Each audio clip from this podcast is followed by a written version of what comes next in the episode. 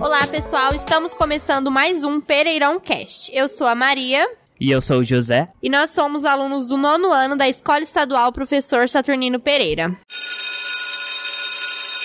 José, o que você achou sobre o nosso primeiro episódio falando da Lei Maria da Penha? Ah, achei bem legal, assim, a gente falou bem. Queria falar mais, porém, é, tá suficiente. E você, Maria, o que achou? Eu achei bem legal, porque a gente estudou bastante sobre o assunto e acabou aprendendo mais. Bom, esse é o nosso segundo episódio, e nele a gente vai conversar sobre sobre um pouco da história da nossa escola e o nome dela.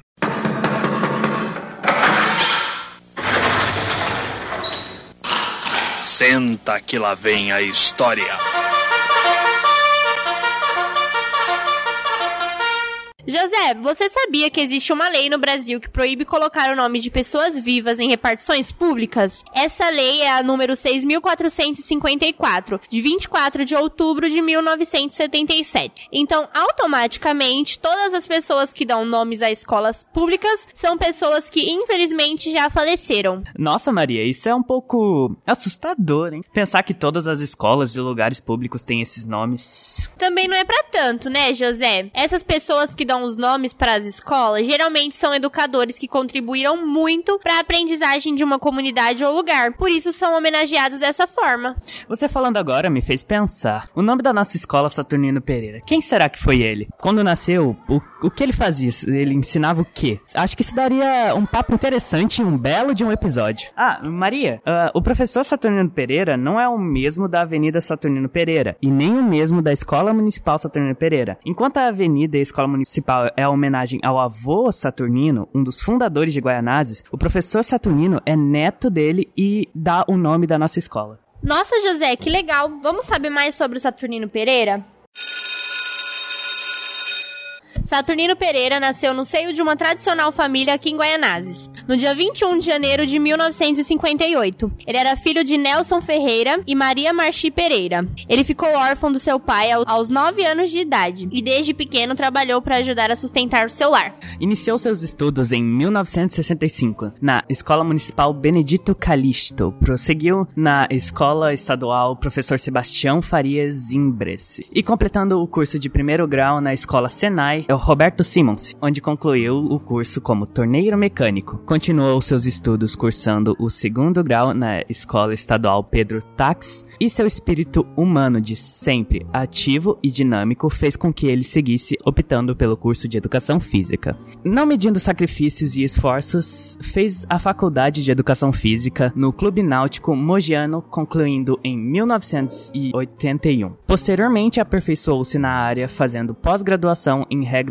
desportivas na mesma faculdade. E em 1983, trabalhando como professor de educação física na Escola Estadual Professor Sebastião Farias Imbres, conheceu a professora Alice Hideko Ikeda, com quem se casou em 28 de junho de 1985 e de cuja união tiveram dois filhos, Mariane Ikeda Pereira e Felipe Saturnino Ikeda Pereira. Lecionou ainda nas seguintes escolas: Escola Estadual Humberto Dantas, Escola Estadual Luiz Vaz Camões, Colégio Palmarino Calabres, Colégio Municipal de Poá, Liceu Camilo Castelo Branco, Escola Estadual Governador Paulo Sarazati. Sempre muito dedicado a tudo e a todos, foi no magistério que ele pôde mostrar sua garra, sua força imbatível. Participou ativamente dos campeonatos dos Jogos Escolares do Estado de São Paulo com suas turmas e, graças ao seu desempenho e dedicação, em 1986 conseguiu uma conquista inédita para as escolas da região de Guaianazes. Superando todas as diversidades, sagrou-se campeão dos Jogos Escolares da 11ª Delegacia de Ensino na modalidade de voleibol pela Escola Estadual Governador Paulo Sarazati. Em 1987 sagrou-se vice-campeão pela mesma escola.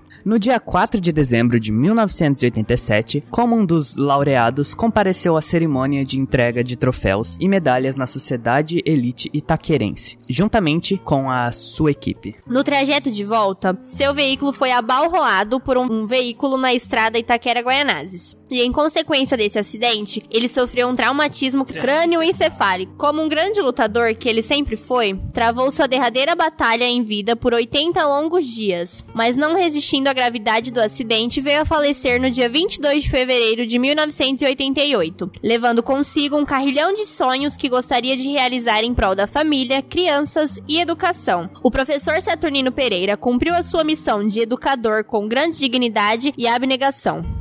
Essa biografia foi escrita pelo professor Nelson Pereira Júnior em São Paulo em julho de 1988.